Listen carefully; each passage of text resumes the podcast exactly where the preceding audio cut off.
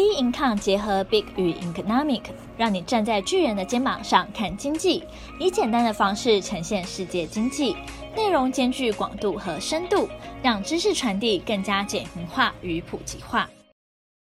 各位听众好，欢迎收听投资前沿新观点。今天由我们财经诸葛 David Chen 向各位听众聊聊，行情持续热，如何面对才是正解。好，我们来看一下美股哈，美股道琼斯四个交易日都是往上的哦，但是是小幅往上的。那这个昨天晚上哈，就是礼拜四晚上呢，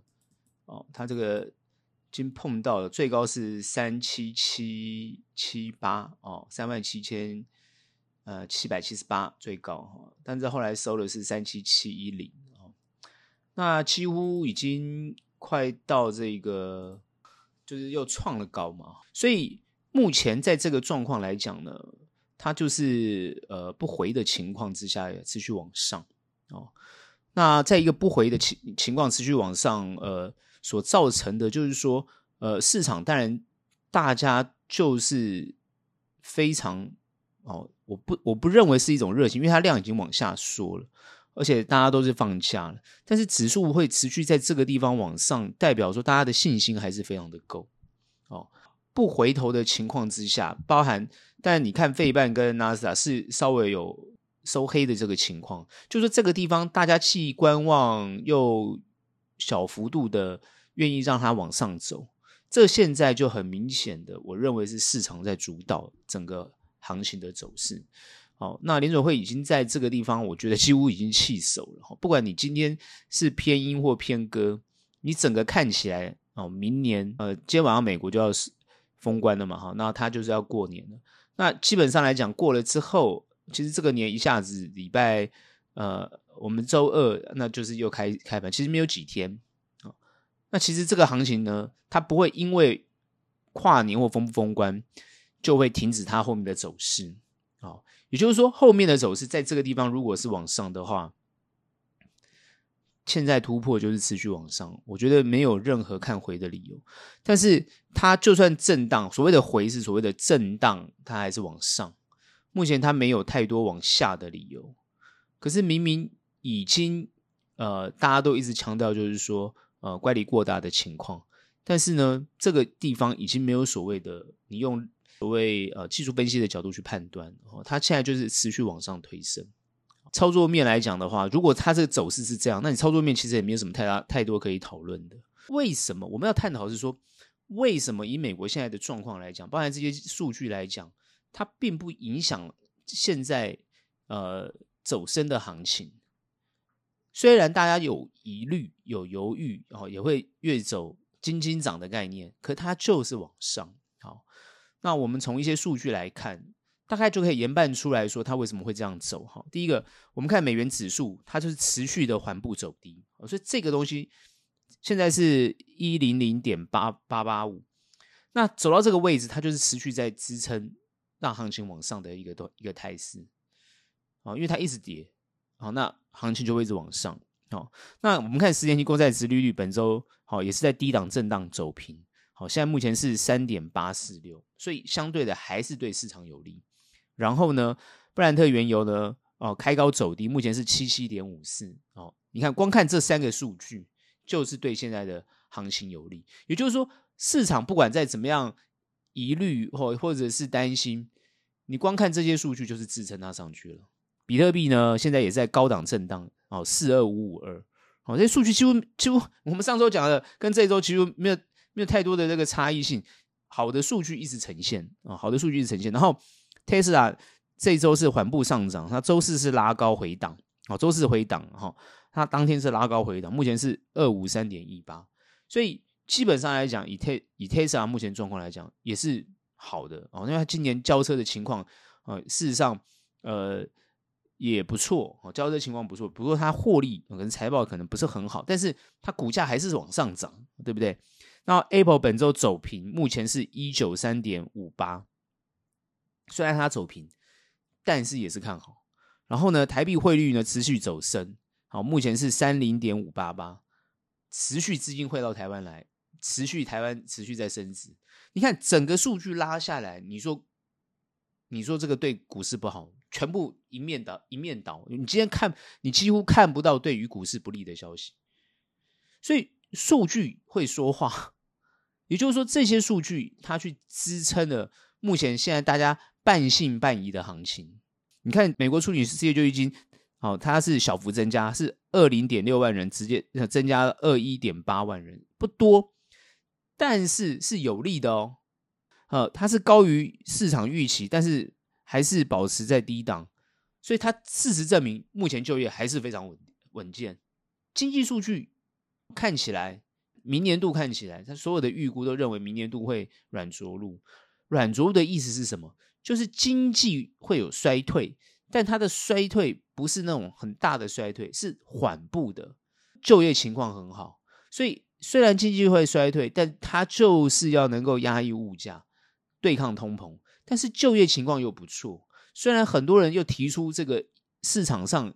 这个消费信心的疑虑，哈，主要就是美国人现在呃储蓄已经用的差不多了，消费情况不会这么理想。但是事实又证明，哈，这个股市这方面持续往上涨的情况，等于说一般大众对于经济的前景是乐观的。虽然消费没有办法这么强。但是因为信心是乐观的，乐观的话有信心，自然会推升整个经济，自然而然去看到股市就是往上。所以我觉得信心很重要。所以你看，呃，经济信心，比如说你看中国大陆，我上周就有分，上周就有分析，中国大陆为什么股市这么差，就是大家的信心不足，投资的信心不足，消费的信心不足，哦，就是比较保守消费，不大愿意消费，造成整个经济是往下的。那美国就不一样了。所以你就看到它的股市两个是不同不同的这个这个这个情绪的哦，所以目前很明显的看得出来，就是说你要让一个经济符合这个一般人的觉得就是复苏的一个情况，那你就要知道，就是这些呃官员也好，或者这些呃在分析哦，或者是经济分析的这些专家也好，他其实就要提出这个对策，到底怎么让。经济走出一个衰退的情况，然后让经济稳定而向上，通常都是希望它稳定，而不是很急。那美国这一波是走得很急，那走得这么急，主要当然是对于降息的预期，到二零二四年的这样的一个对于整年度会有个降息的预期，然后认为资金会涌入股市，然后去拉抬这个股市的一个情况。那我常常说，股市是代表一个呃信心的荣枯。那一般人去看到股市如果涨，他就会想，他就觉得，哎，经济好像繁荣了，那他就会有信心，不管是消费或就业。但是他如果觉得，呃，股市跌跌的时候，哎，觉得，哎，经济就不好，哦，信心就不足，哦，也就是造成他怎么讲，就是会越来越差，经济就会越来越差。所以股市变成是一个一般人对于市场经济的一种信心指标。所以很有趣，很多人是到底你是看到数据啊，看到这些股市的一个变化，然后来产生信心，还是你自己哦的感受信心，然后来对于这个市场哦给予推升，或者是呢哦整个哦这个卖出哦清出的手边的这个持股，就是是你的行为造成的，还是你看到之后才会有那个行为？好，这个就很有趣的一些一些辩论。那目前看起来，这个市场就是持续有信心。我们以这些数据来看，持续有信心。但是有信心之后，当然我们就要去做预估，后面还会有信心吗？还是说这个信心会突然消失，然后马上就跌？哦，比较可信的说法就是，呃，目前联准会的态度，哦，他认为明年度啊降息的几率。哦，会会有，但是不会出现在上半年，哦，有可能是发生在下半年，这是比较肯定的预估。当然还有其他很多，哦，包含这个呃投资银行的一些报告、研究报告啊，他们去提到有些是呃第一季，然后或是第二季就会开始。但不管他们怎么去预估，有些人是提前，有一些人是放后面。但我看大部分比较中性的看法。都是差不多第三季才有可能去做降息的动作，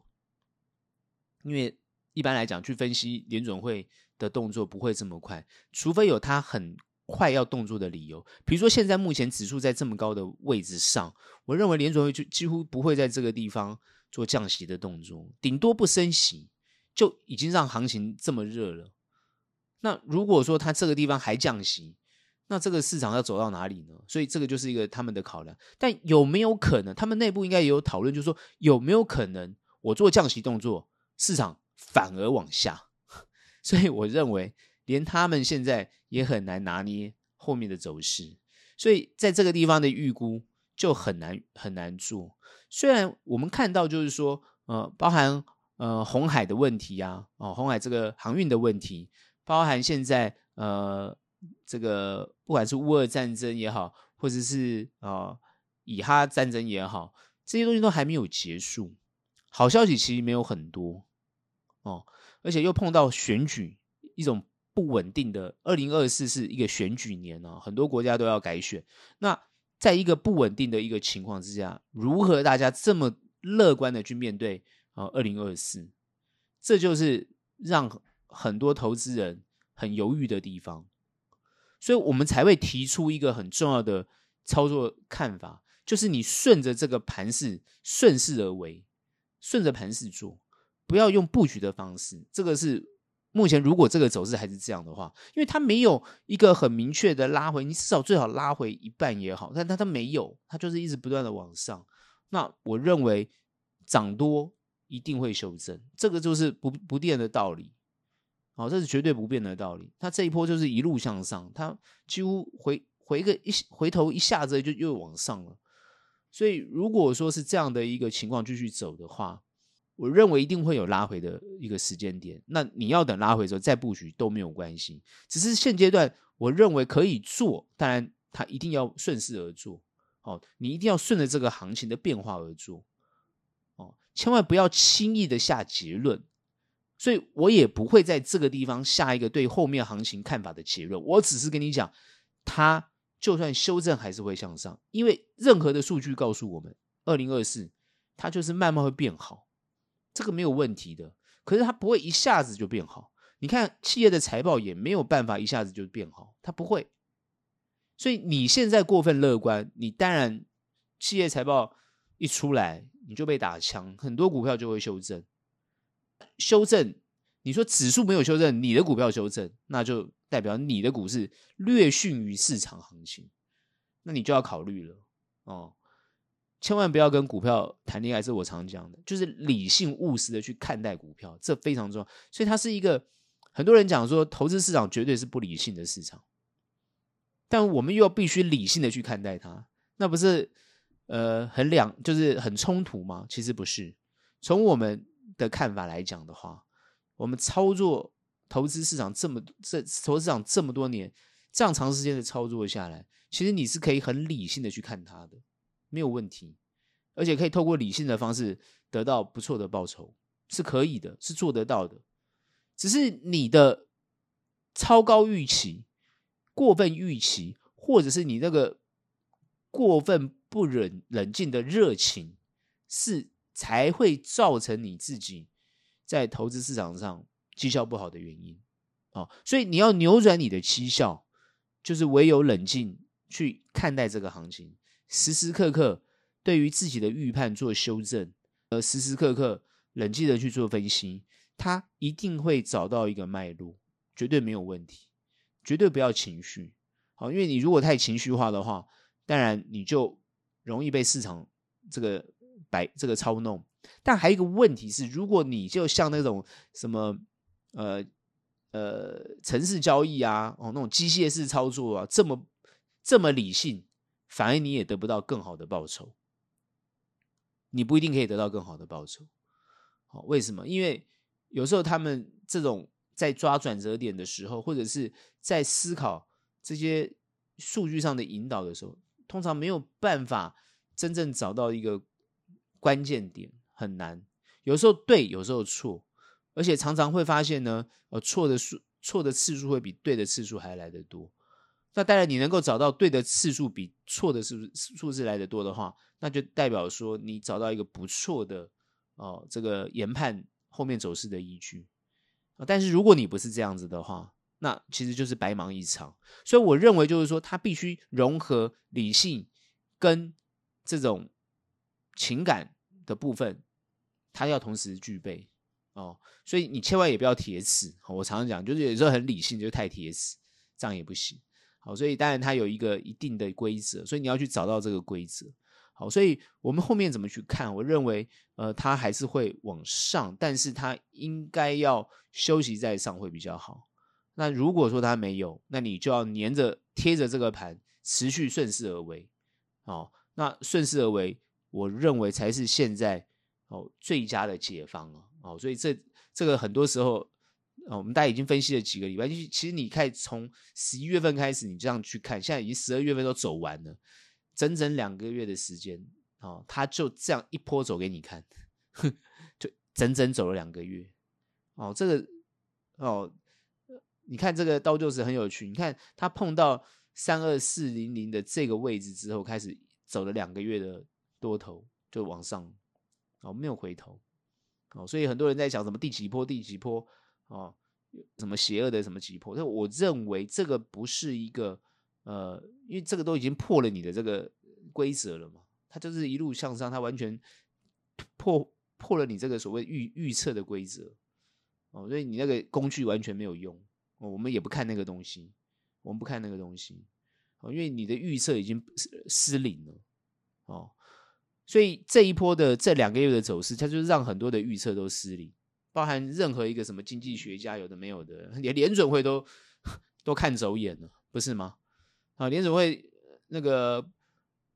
这个鲍尔出来讲话，都是要偏鹰的看法，他后来也看走眼了，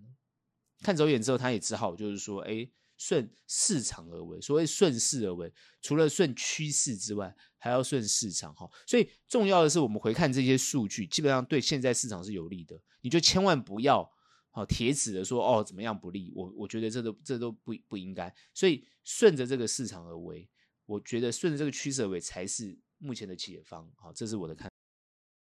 我们看一下台股哈，台股这五个交易日啊，已经走出了这个哦上一周比较黏的趋势哦，黏的盘，然后呢，等于说呢，有礼拜二这一根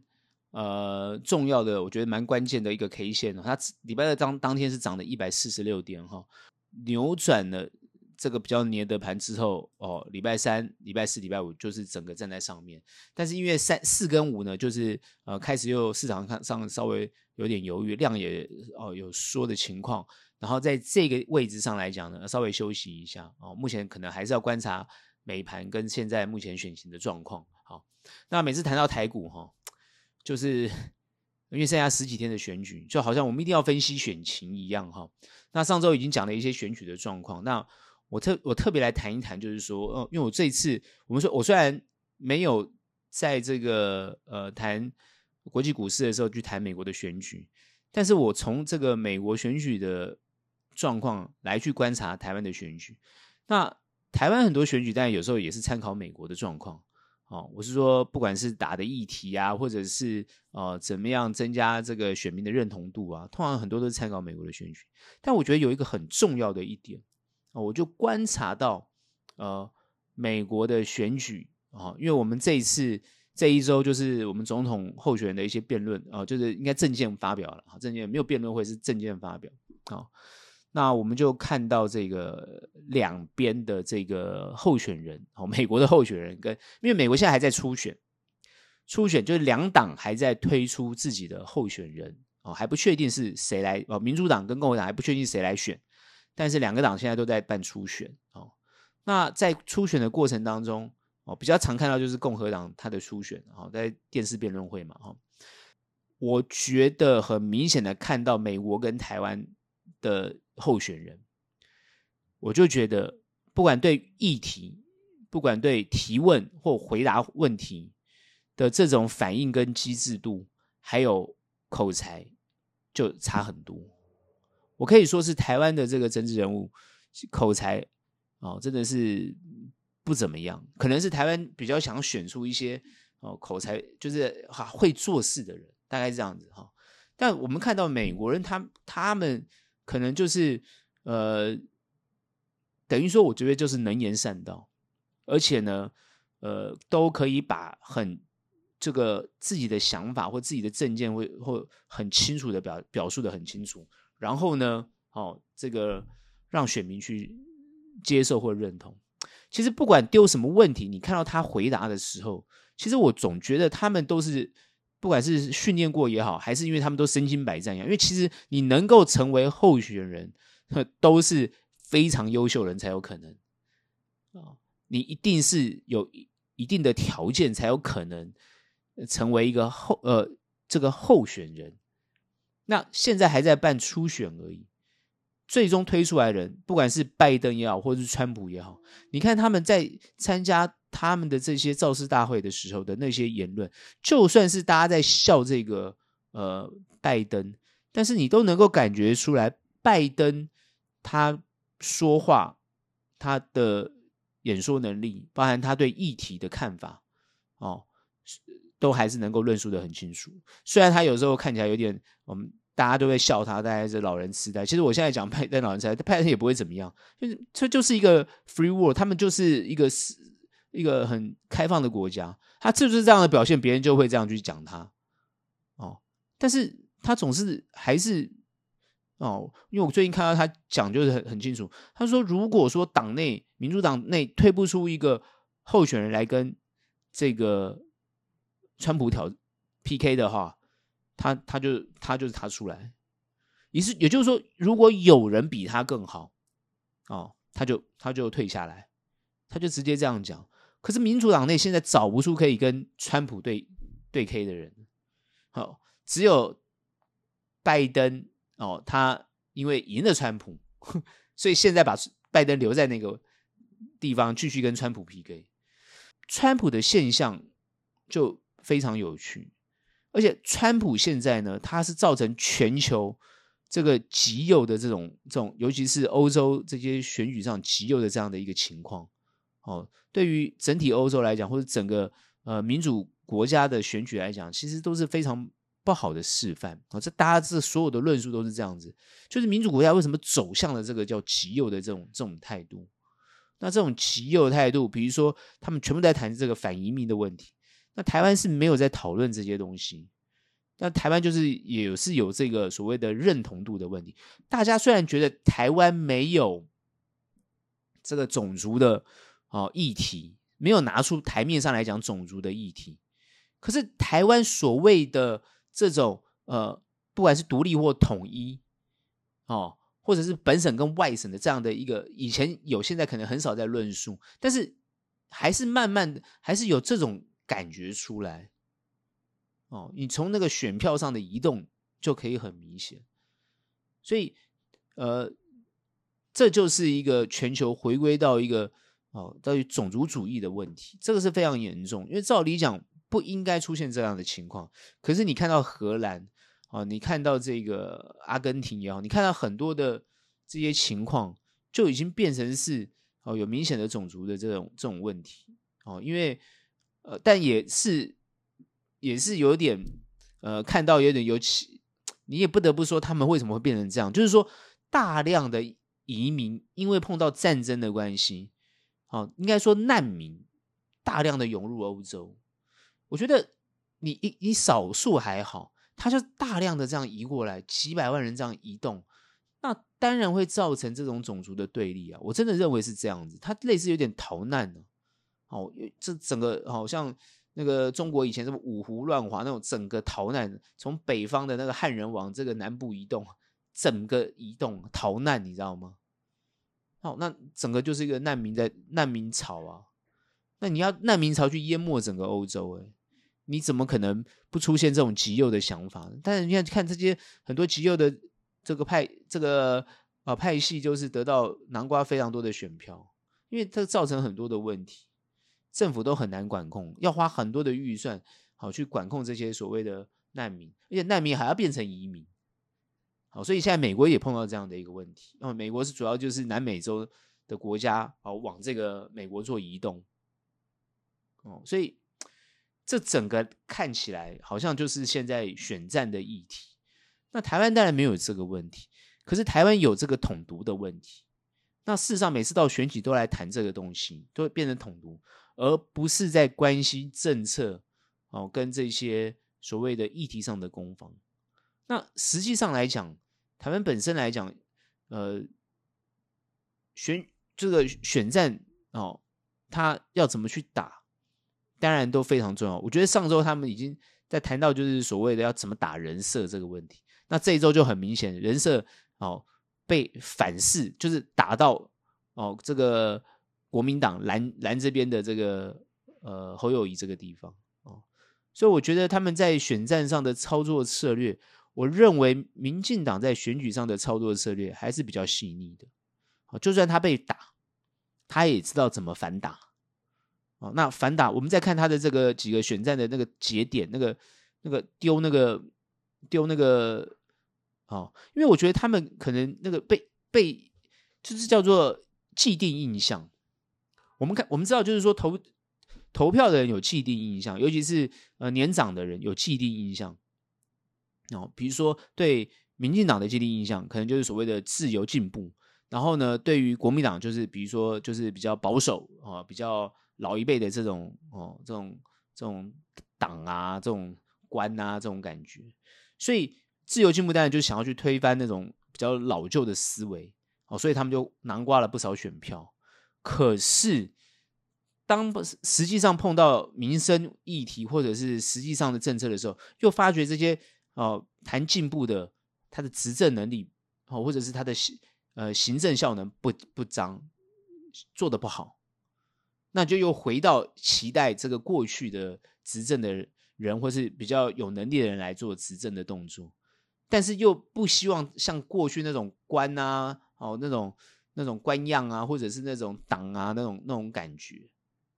所以选民就会在这个地方做摆动。哦，那当然，双方在聚集这种能量的时候，哦，当然就是会吵得很热哦，想办法就是哎，比如说回归到哦这个党的意志啊，哦，那哦这呃大家都要拿拿自己的神主牌出来，那这个白的力量他就会说，哎，这两个都不要把它推翻哦，我们再重新建立一个，那我认为重新再建立一个，那你这个会比较好吗？哦，所以问题就在这个地方。你有实际上的执政经验吗？看起来你问题很大，对不对？哦，从这个在呃北市政府的这种经验就知道，因为你认为你是一个不分蓝绿的哦，这个执政团队，但是呃，最终这些执政人、执政团队的人也都回到回归到自己的蓝绿啊。好，那我们不讨论这个，我们就说。到底是执政效能重要，还是意识形态重要？好，那意识形态是是不是可以凌驾于哦这个行政效能？我认为两者都重要，大家都知道两者都重要，所以大家所期待的应该都是两者共同的哦得得出来的结论，就是我要有执政效能，同时呢，我也要接受我可以接受的意识形态。这就是所谓的，不管是对绿的啊民进党的期待，或是对蓝的国民党的期待，应该都是希望这样。那至于对于这两个执政效能都不彰，或者是意识形态都不能接受的人，当然自然就选择白，这就是很自然的一个结构哦。那当然大家都会拿一个很大的框架来谈哦，比如说呃台湾的未来啊，台湾的什么，台湾的什么哈、哦。那你在谈这个基本思维的时候，嗯，你最重要的一个核心精神，就是你的你的基本思想到底是什么？然后去接受这个基本思想的人，才能够从我们讲基本思想，就是他的意识形态，他自然而然就往他的票去做移动，然后才去看看执政能力哦。那我刚刚提到，就是说，你今天所选出来的人，你一定要有论述能力。要能够说服选民，这就是我为什么说看到美国的选举，这些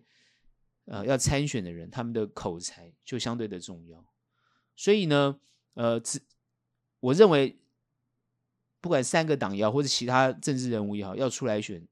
一定要把这个口才哦，把自己的政策哦，或是这种都要训练的非常的好，你才能够说服选民嘛。不然你轻轻松松、轻易的。你的你的支持者就会流失掉，那不是那不是很可惜吗？这个才是我觉得啊，我们看了这些政策发表或辩论会的时候所看到的，就觉得事实上是差差非常的多。那个口才真的是反应能力、机智能力都都还有待加强。当然，大家会期待说这个国家哦，或者这个政府能够把国家带到更好的的这个境界去哈。为什么？为什么在这个地方还是谈到这个选举？因为它还是受到这个盘势，还是受到这个股票的影响很比较多。我在这一周有听到有些朋友去问，就是说，好，那谁当选之后，这股票到底上还是下？就是说，这个股票是跟谁当选有没有关联性？我这边要跟大家讲，其实就算有关联，它也是暂时的，就是股价这个股市的上下，它会联动到国外去。也会呢，回到它自己国内的状况，哦，连到国外去是国外的整个全球的经济状况跟投资氛围，然后国内的状况是个别的公司啊的营收表现、获利情况，就是两者都有所产生的综合情况。那选举是说，到底哪个党选上之后，哪些股票会涨，或是哪些股票因为它没有选上而跌？我认为，不管是哪个党，正常来讲是哪个党选上，它是不分哪个企业的，因为它是整体都要向上的，所以其实应该不会有太大的影响。但是有时候往往台股会因为哪个党选上，哪个党没选上而产生影响。那我认为这个影响是短暂的，所以不用太着急，你不用太 care，就是说到底谁选上，我的股票会不会涨？所以你主要看的是一个对于明年的一个趋势看法。那现在台股对于放在明年的状况来讲，我首先还是看的是跟国际的联动，还有就是我们台股到底到底是哪些产业比较有办法在二零二四年整体发展会好，有未来性。然后呢，当然现在已经各大公司都已经做很多的预估了。也提出很多的看法，我看大家几乎都很接近哦，都是比如说跟 AI 相关啊，比如说这个 AI 所延伸出来的这些相关的产业啊，大概都是这些东西哦。那当然有人提到这个呃，包含能源啊，哦，包含这些生技啊，都有提到哦，包含这个呃，比如说观光啊，这都有提到，都有人提到，没有错。我们也可以啊，比如说台湾的金融，我们都也可以认真去看哦。但是要看的是比较有发展性的，比较有未来性的，比较能够操作的，哦，也比较能够投资的，主要是看这些。那在过程当中，如果因为震荡而上下的一些变化的时候，也要特别去注意，它在震荡的过程当中是不是有延续性，还是要直接就下去了。那我们就会观察，我们就会认真的观察，就是它的这个动能会不会消失掉，有没有持续性，就是看它的动能有没有消失掉。所以这些东西，也就是会比较认真的去观察，比较认真的去看。结论就是很简单，选举对行情的影响，我认为是短暂的，不会影响太大。不管谁谁当选，我认为都是这样，除非那个产业哦。他本身自己没有生存能力，必须要仰赖 政策的支持。那像这种就很明显的会受影响，这点要特别注意。就是那个产业它本身没有没有自己没有自主能力啊，它一定要靠政府后面支持，那它的影响会最大。那这点要特别注意。未来性是这个这家公司它本身有自己的自主性，它也不看什么党派。它就是能够有这个需求，市场就是有这个需求，它就是有办法创造这样的一个营收获利，那它就是一种主流的一个概念，甚至是二零二四，我觉得非常重要看好的公司。那如果那个公司因为太成熟哦，所以它比较涨不动哦，像最近这一周很多都在涨这个哦，过去的这种牛皮股哦，涨得涨得很凶，那当然你就要去看。哦，它的周边或相关的有没有机会？哦，不是只是看，因为你看得到做不到，因为你不会去做它。但是你要做它，你也要知道它是不是已经，因为它创高，那你是不是也要懂得哦这个获利了结，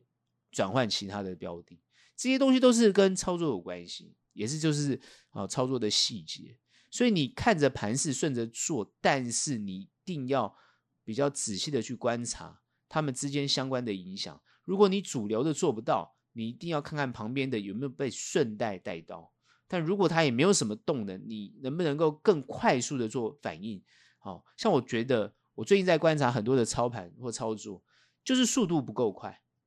速度不快，呃，获利的速度不够快，然后呢，换的速度也不够快。然后很习惯做等待动作，哦，比较牛步，操作上比较牛步，那这样子都会影响绩效哦。所以我认为就是说你的轮动速度要够快哦。然后呢，那那没办法，你会说，哎，那这样报酬率不会很高，是没有错，是没有错，因为你你轮动快，你你报酬率不会期待太高。但是有时候你因为轮动的轮动的比较快，你会避开比较大的风险啊。我们现在看到有些股票一涨上去，马上就跌了，对不对？你不仅没赚到，还倒赔，就是有这个问题。所以你要怎么去用轮动的方式来解解决这种所谓你买进就被套住的问题，这就很重要。好，所以呢，呃，选举是短暂的影响，操作速度就一定要加快，轮动速度一定要够快，你才能够创造比较好的利润。好，这就是我对台股的看法。今天的节目就到这边结束，学友们欢迎订阅，有任何问题、任何想法，欢迎到脸书专业以及 Instagram 跟我们做交流。那我们下期节目见，拜拜。